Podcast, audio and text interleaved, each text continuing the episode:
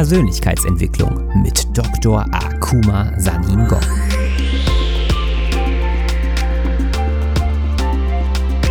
Investiere in dich selbst, denn wenn du es nicht tust, tut es niemand anderes.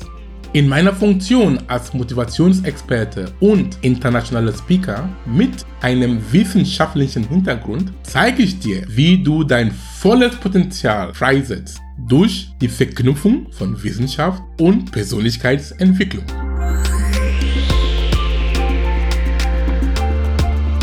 In dieser Folge spricht Akuma im Podcast Gesundheitsimpulse mit Martin Oechler. Heute lernst du, warum die Epigenetik die Schnittstelle zwischen unserer Biologie und unserer Umwelt darstellt und welche Teilaspekte der Epigenetik existieren. Außerdem erklärt Akuma, wie ein Bewusstseinswandel das Medizinverständnis verändern kann. Viel Spaß beim Zuhören.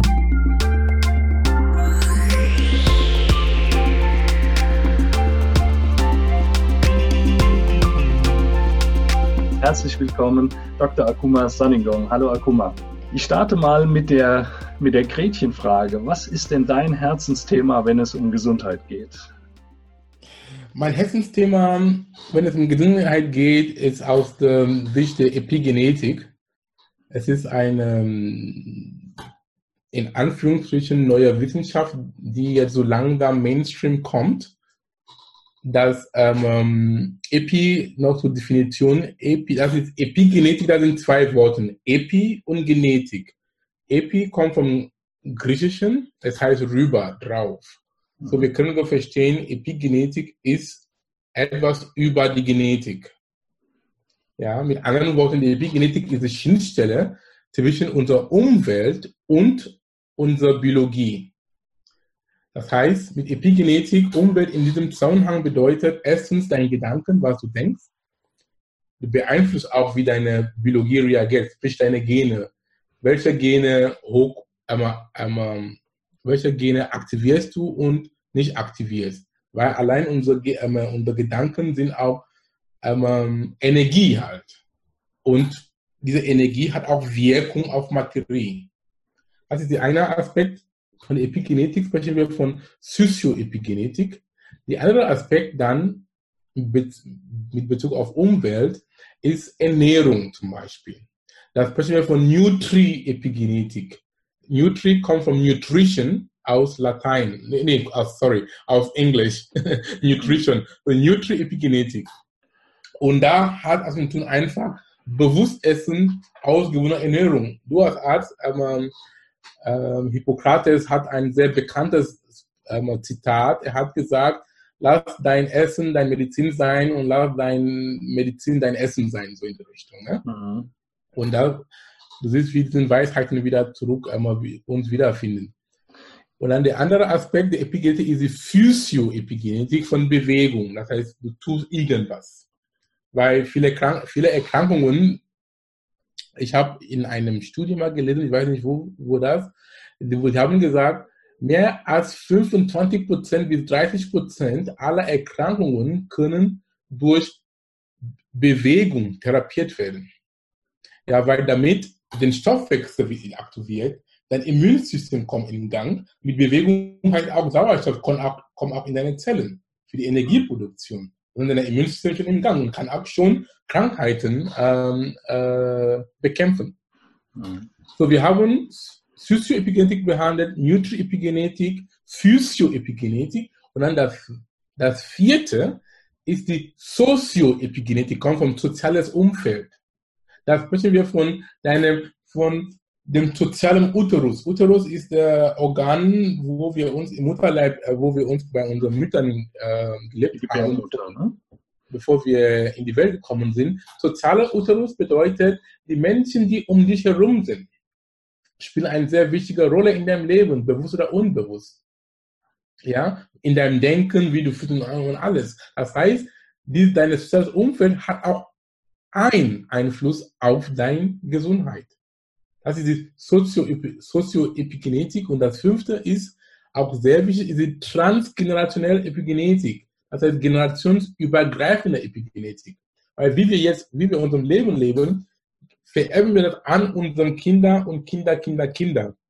Aber das Gute mit der Epigenetik, warum es so wichtig ist, in meinen Augen, im Gegensatz zu der Genetik, beide sind vererbbar, aber die Genetik ist dann nicht veränderbar. Aber die Epigenetik kannst du verändern.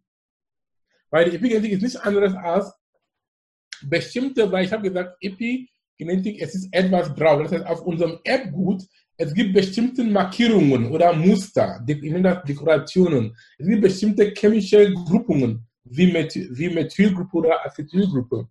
Und je nach Vorkommen diesen, diesen ähm, chemische Dekorationen, wenn ich so sagen darf, für das Publikum, die beeinflussen dann, wie, wie die Gene dann gelesen werden oder nicht gelesen werden. Weil in einem, in einem Erbgut, weil am Ende des Tages die Gene machen gar nichts. Es ist die Eiweiß, die aus den Genen herkommen. Mhm. Und bevor du zum Eiweiß kommst, es gibt so auf dem, auf unserem auf der Genkarte bestimmte Regionen, die nennen sich ähm, Promotorregionen, wo ein gewisser Eiweiß soll dieser andocken. Und dieser Eiweiß kann nur andocken, wenn das Gen auf ist. Ja, es ist in einem offenen Zustand. Sprechen wir, in, sprechen wir im, in, in Sprachjargon Euchromatin.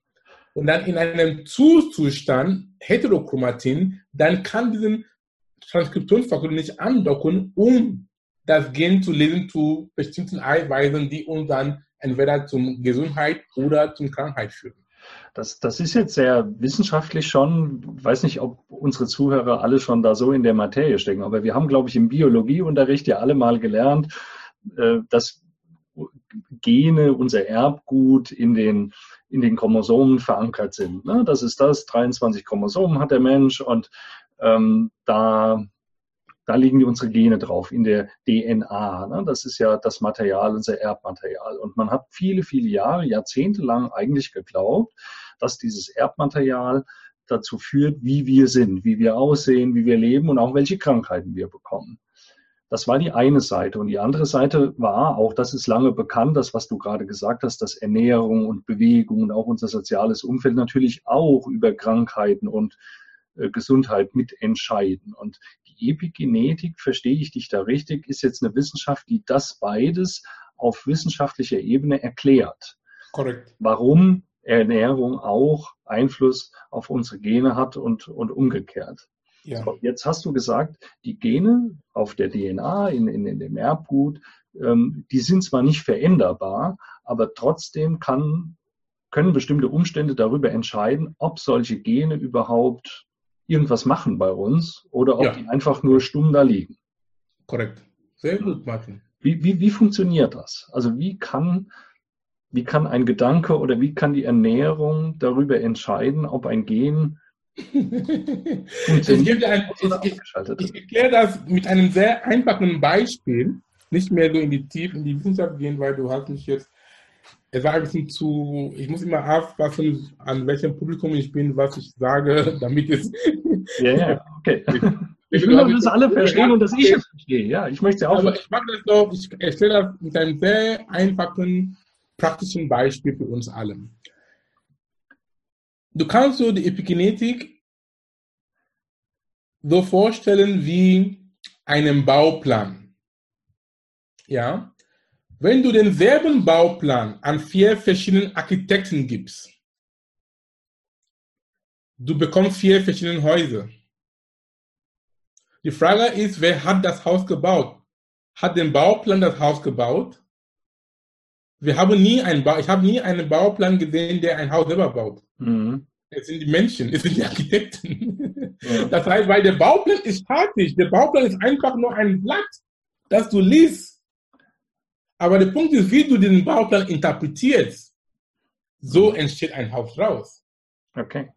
Und es ist genauso mit der Epigenetik unserem Gen. Das heißt, wir Menschen, ob, wir, ob ich schwarz bin, du bist weiß oder der eine ist Chinese oder Inder, es spielt keine Rolle. Wir sind 99,9% genetisch identisch auf, der, auf dem DNA-Ebene. Aber wie wir jetzt mit einmal, ob ein Mensch krank ist oder gesund ist oder ein Mensch depressiv ist oder glücklich ist, hat zu tun, wer, welche Befehle, was er oder sie wahrnimmt von der Umwelt, die dann seine Gene dann so machen, dass krankheitsvollen Gene werden dann aktiviert, der oder sie bleibt krank.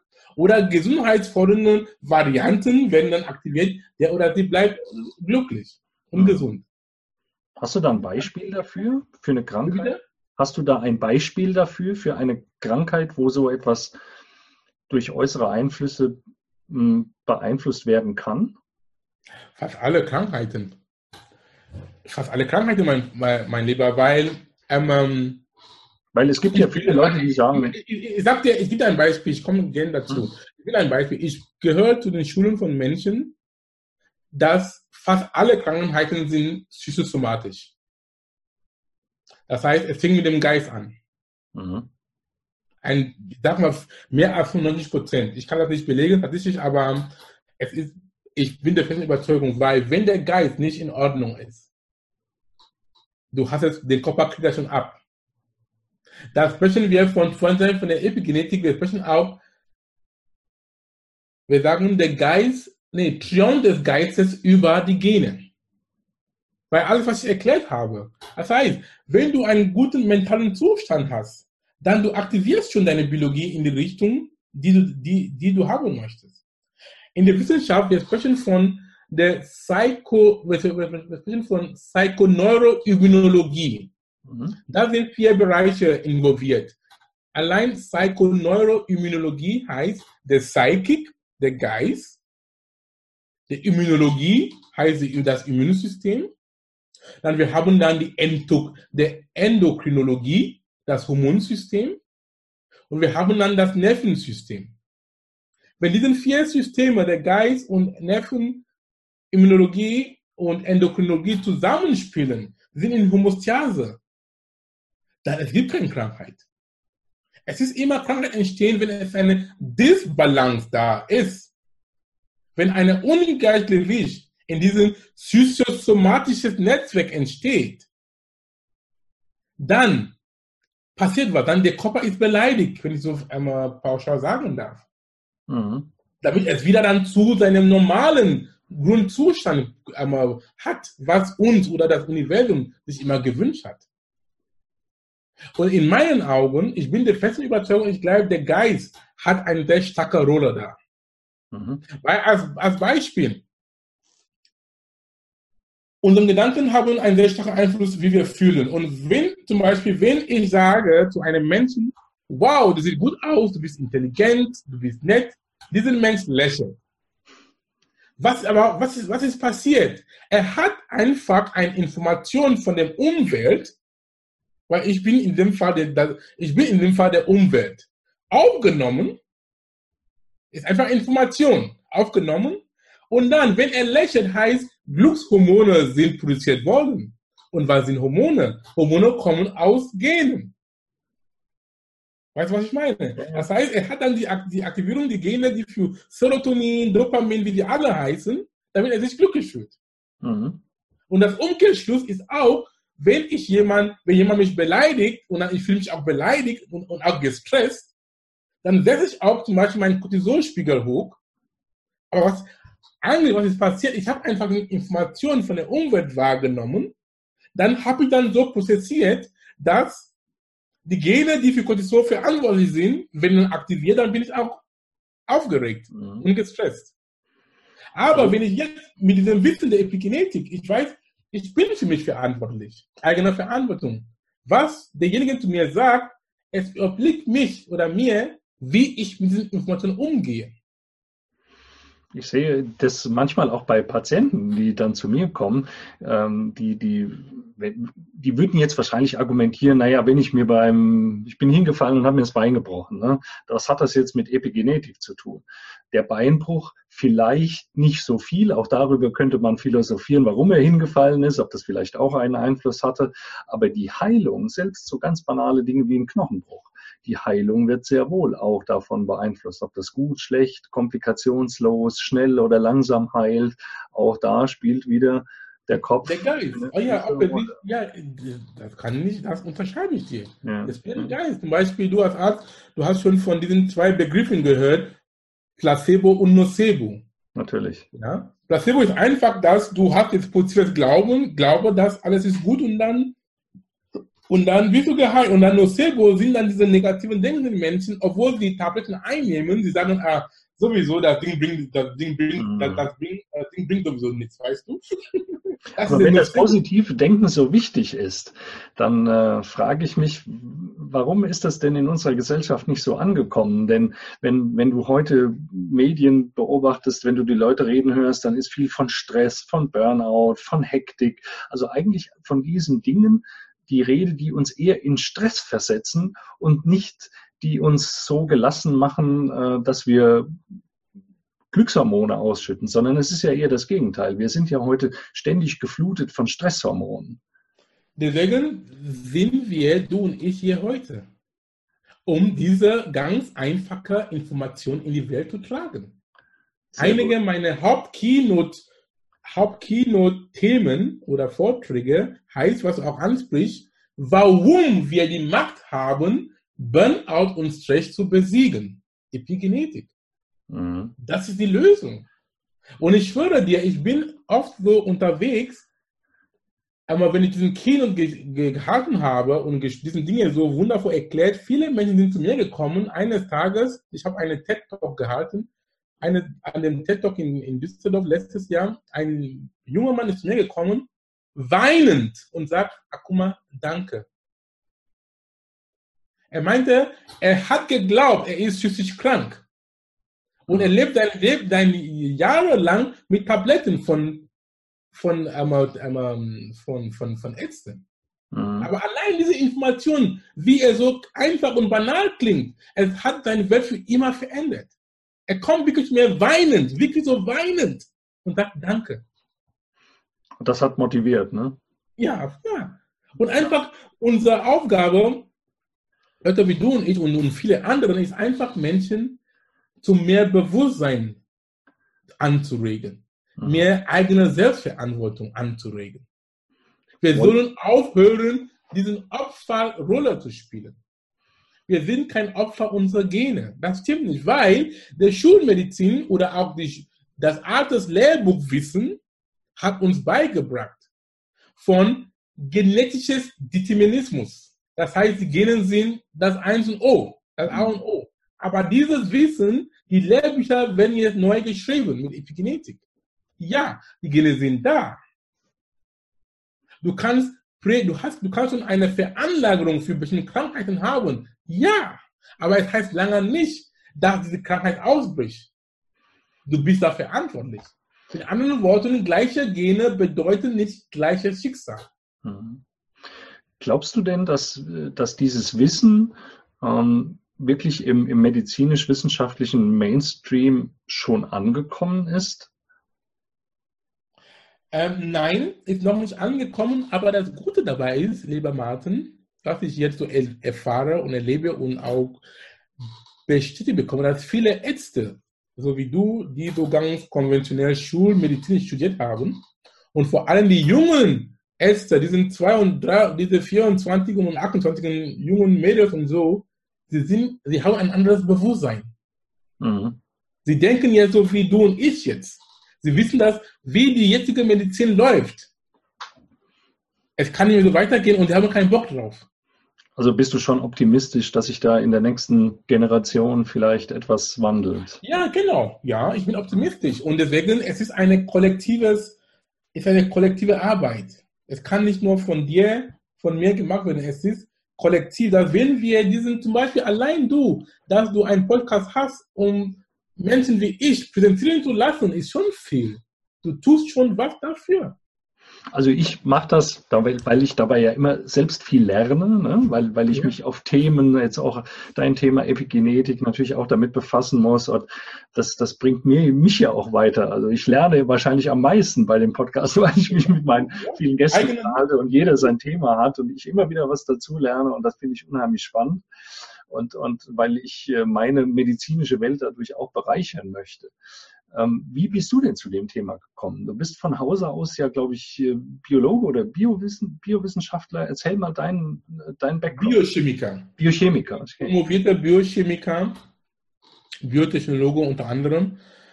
Wie ich dazu gekommen bin, lieber Martin, es war ein langer Weg. ähm, ich war mit mir nicht zufrieden. Ich war mit meinem eigenen Leben nicht zufrieden.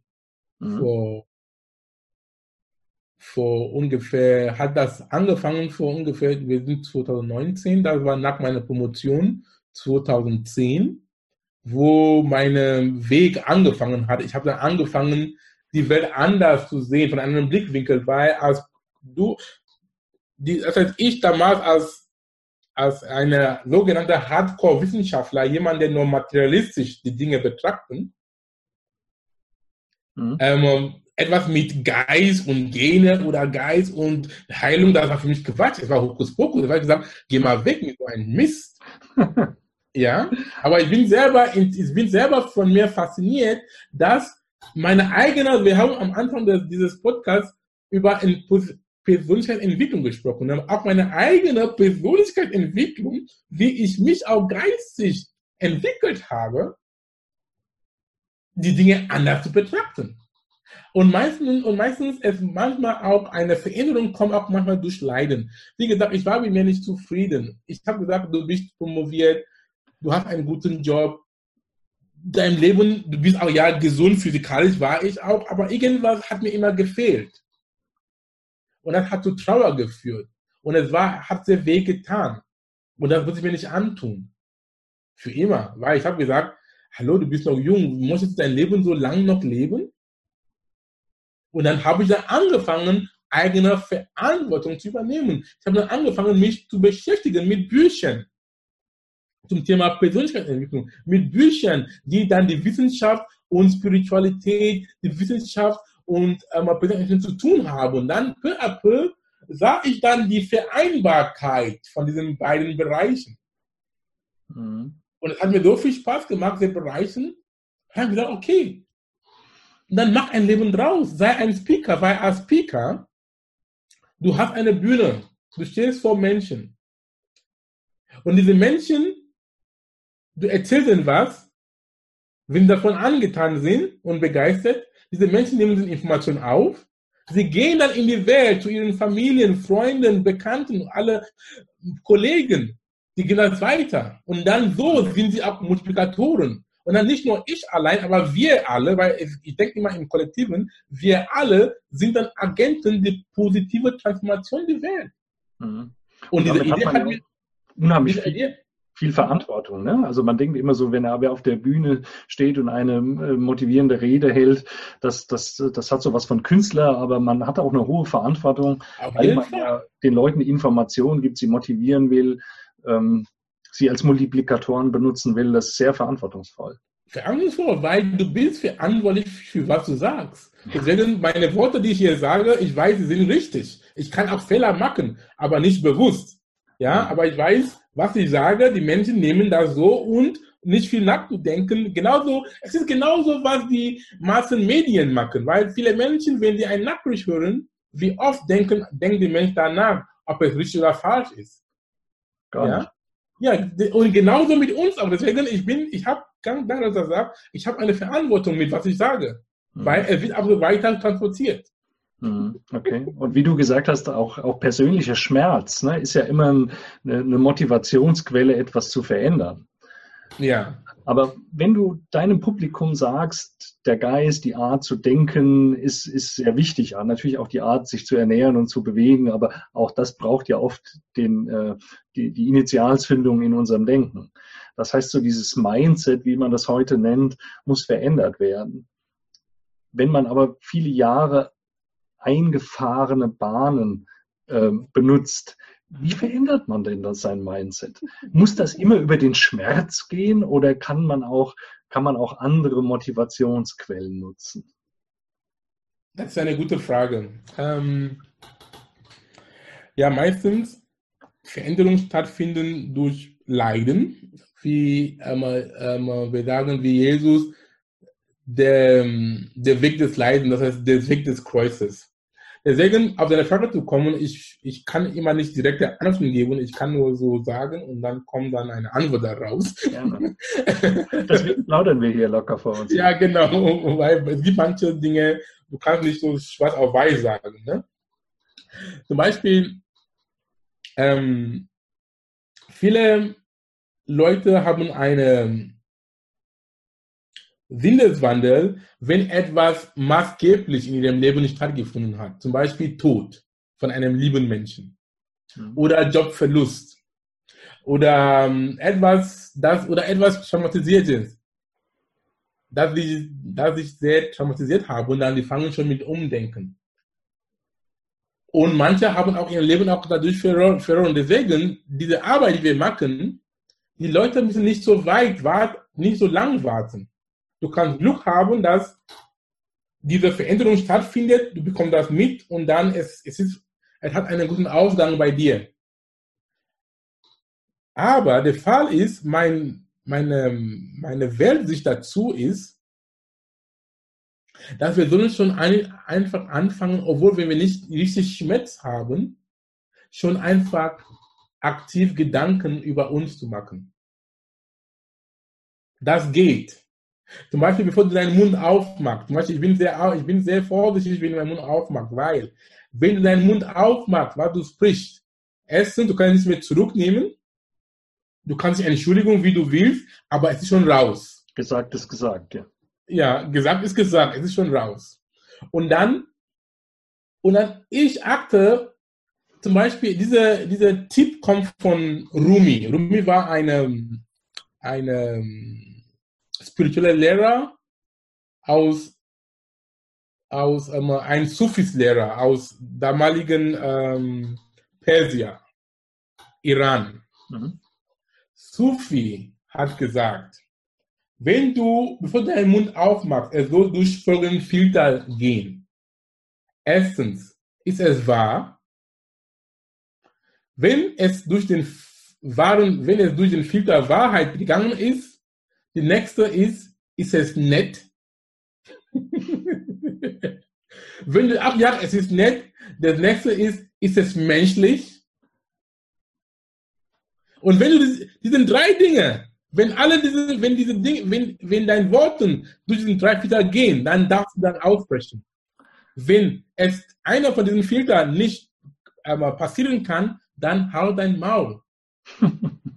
Bleib ruhig. Okay. Ja. Ja. Und deswegen auf deine Frage zu kommen, erstmal auf einmal anfangen, sich Gedanken über die, das eigene Leben zu machen.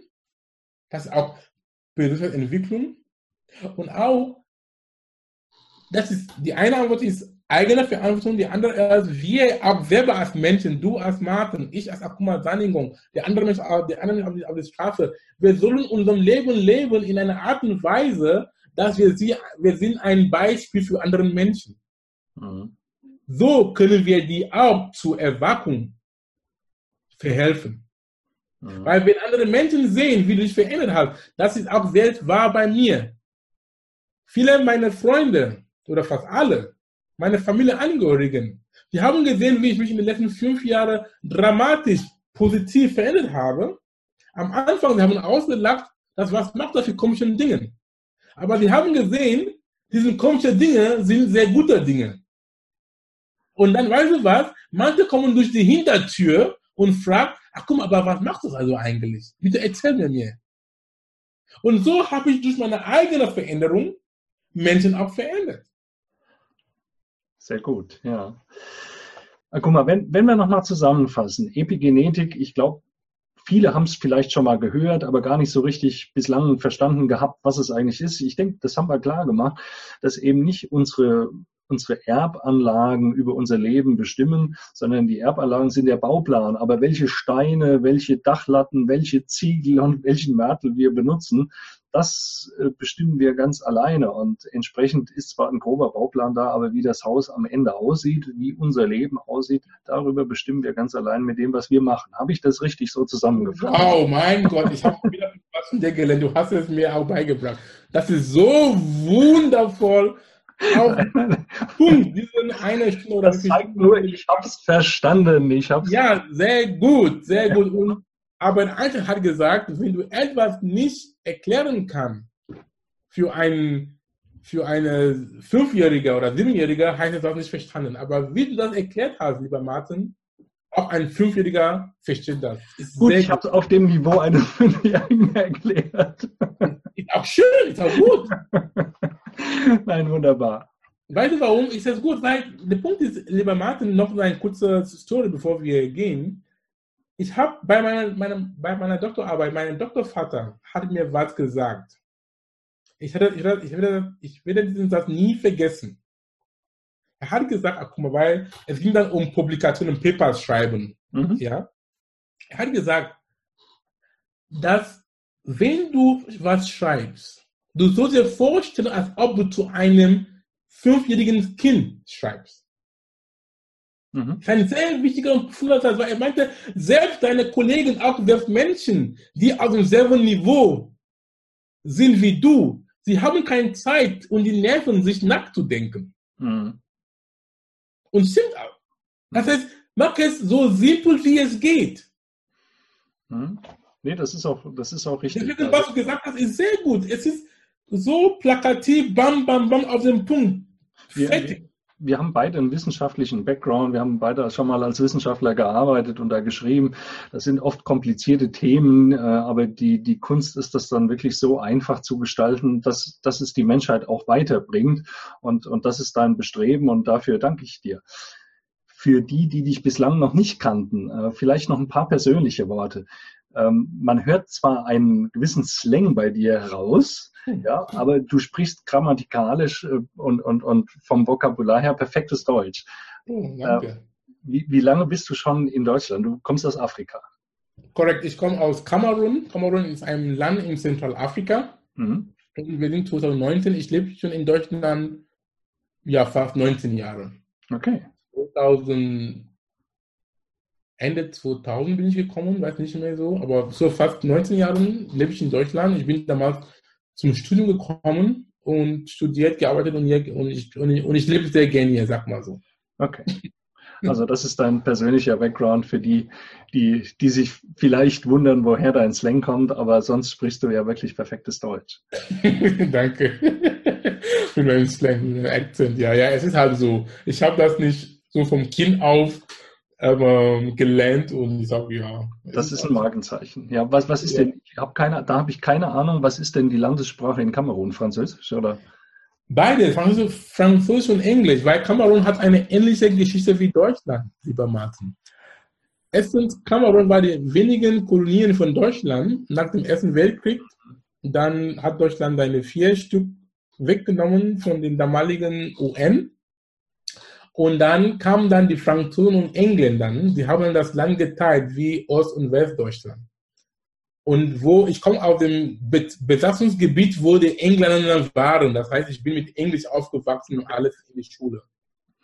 Aber offiziell darf, darf die Menschen in Kamerun Englisch und Französisch sprechen, auf dem Papier. Aber theoretisch, du sprichst nur die Sprache, wo du, okay. wo, wo es ähm, was die, was Hauptsächlich da ist. Das heißt, ich spreche Englisch, sehr wenig Französisch und die Leute, die in dem Besatzungsgebiet von den Franzosen leben, sprechen dann Französisch und mhm. wenig Englisch. So. Ah ja, okay. Also das heißt, auch wenn sie wenig ruhmreich war, aber dann hat Kamerun sogar einen Teil deutsche Geschichte, weil es mal eine okay. deutsche Kolonie war. Auf jeden Fall, doch, sehr gut. Zum Beispiel heutzutage bis heute, 19, 2019, es gibt noch viele Reststücke von deutschen, deutschen Zeiten im kurzen Sinne, das heißt Häuser, Häuser und Brücken, als die Deutschen da bei uns da waren. Das, doch, es gibt. Sie, sie sind jetzt restauriert worden, aber wir sehen, oh, das war Zeichen, die Zeichen der Deutschen. Und wenn, noch eine, wenn ich noch ein schönes Witz sagen darf zum Abschluss. Ich bitte dich. Aber es kommt von meiner Oma, weil meine Oma hat die deutschen Zeiten so erlebt sie hatte gesagt, als die Deutschen waren in Kamerun, es ging mehr um Schaffen, Arbeit. ja, es, es war ein bisschen so in, in Anführungszeichen äh, Stress. Und dann, sie meinte, der Unterschied war sehr bemerkbar, als die Franzosen kamen. Weil es ist ein bisschen so laissez-faire, so leger, ja, alles ist gut, ja, und so. Okay. Deswegen heutzutage in Kamerun jetzt, in bestimmten Kreisen, wenn du zu zweit oder zu dritt bist mit deiner Freundin oder zu viert, dann du bist derjenige, der irgendwie Stress macht und sagt, ey, jetzt beeil dich, wir müssen jetzt, wir müssen jetzt gehen. Die anderen sagen, ey, Hals Maul, die Deutschen sind schon längst weg. okay, jetzt können wir noch darüber philosophieren, ob das jetzt auch was mit Epigenetik zu tun hat. Das ist eine gute Frage, habe ich noch nicht so weit gesagt, ja. Ob, ob der, der, der. Ja, doch, doch, ich kann. Der, der typisch deutsche Stress, ne? Ja, wir können auch, ja, in, einer, in einem anderen Podcast habe ich dieses Beispiel nicht, ähm, nicht dieses Beispiel gegeben, aber ich habe schon das Beispiel gegeben, warum in Deutschland die Menschen sind sehr angstorientiert. Mhm. Das kann ich von meinem Wissen der Epigenetik so erklären. Weil ich habe am Anfang erklärt von der generationsübergreifenden Epigenetik. Ja. Transgenerationelle Epigenetik. Ich kann mir so vorstellen, dass aufgrund der Kriege, ja, die Menschen waren immer in Angst. Sie durften nicht sprechen. Weil du wusstest, wenn du deinen Mund aufmachst, vielleicht landest du in einem Knast oder in einem, in einem Lager oder so. Du wusstest nicht, ob ein Bomb jetzt sofort jetzt fällt oder so. Alles war so ängstlich.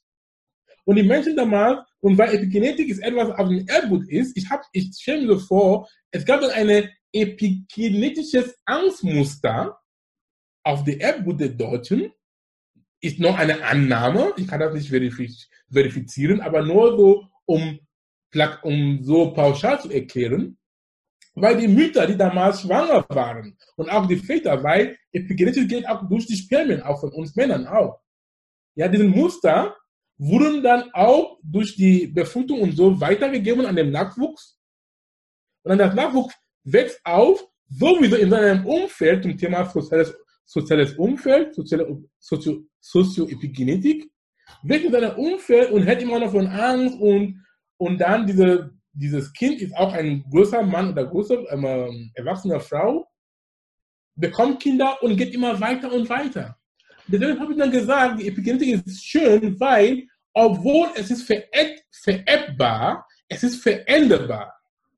Mit diesem Wissen heute, was die Menschen das hören, die können sagen, okay, jetzt weiß ich Bescheid. Und sie können aktiv das stoppen. Anstatt zu sagen deutsche Angst, weil selber die Deutschen sagen German Angst. Sie sagen Quatsch. German Angst ist gar nichts. Ich bin für mich verantwortlich. Ich bin ein mutiger Mensch. Mhm. Das können Sie jetzt ab sofort heute diesen Glaubenssatz zu enden und so können Sie auch Ihren epigenetischen Angstmuster verändern zum Mutmuster. Wunderbar, das war doch jetzt nochmal ein schönes Beispiel zum Schluss. Siehst du, so kamen wir durch den Witz nochmal zurück zum Thema Epigenetik. Ah, guck mal, ja. zum Abschluss meiner Interviews frage ich meine Gäste immer, ob sie ein, ein Lebensmotto haben oder ein Motto, was ihre, ihre Arbeit, ihre wichtigsten Inhalte so vielleicht in einem Sprichwort zusammenfasst. Hast du so etwas? Ja, ich habe einige. Aber eins, was ich einmal gern geben darf, kommt von Tilopa. Tilopa war ein Mönch, ein buddhistischer Mönch, der in Indien vor über 1000 Jahren gelebt hat. Er hat Folgendes gesagt, und dieser Satz hat mein Leben für immer verändert und diesen Satz habe ich in mein Leben integriert, jeden Tag, jeden Moment. Der Satz lautet wie folgt. Du sollst einen Gedanke haben, der für alles offen und an nichts gebunden ist. Das heißt, du bist für alles offen und an nichts gebunden. Das ist ein sehr, sehr starker Satz. Mhm. Der es wert ist, mal drüber nachzudenken. Ja, weil mit so einer Einstellung, du kommst immer als Gewinner raus. Mhm. Du nimmst alles auf, aber du musst es nicht annehmen. Aber der Gute dabei ist, du bist einfach, du hast einfach dafür aufgemacht, zu zuzuhören. Weil es gibt viele Dinge, die wir nicht wissen.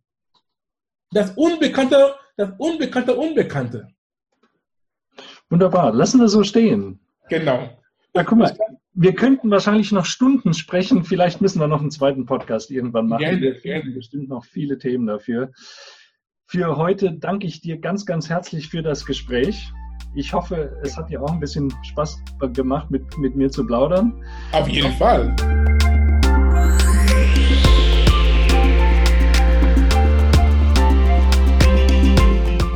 Das war Persönlichkeitsentwicklung mit Dr. Akuma Saningo. Ich freue mich, dass du da warst.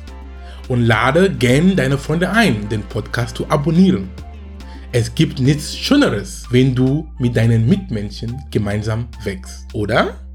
Und wenn du mehr lernen und weiter wachsen willst, dann besuche meine Webseite unter www.drsaningong.com und nimm an meinem vierteiligen kostenfreien Online-Kurs namens Persönlichkeitsentwicklung 6.0 teil.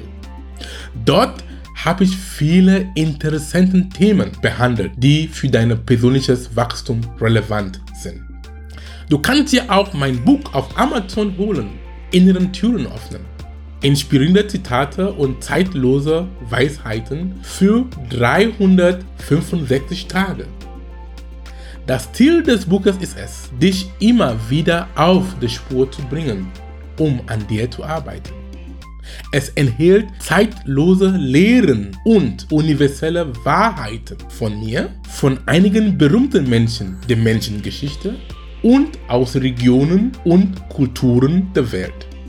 Es ist ein guter Start in den Tag, denn Studien haben gezeigt, dass was du in den ersten 30 bis 45 Minuten nach dem Aufwachen liest, sprichst und hörst, bestimmt, wie dein Tag verlaufen kann. Mit dem Buch bist du jeden Tag stadtklar. Viel Spaß damit und bis zum nächsten Mal.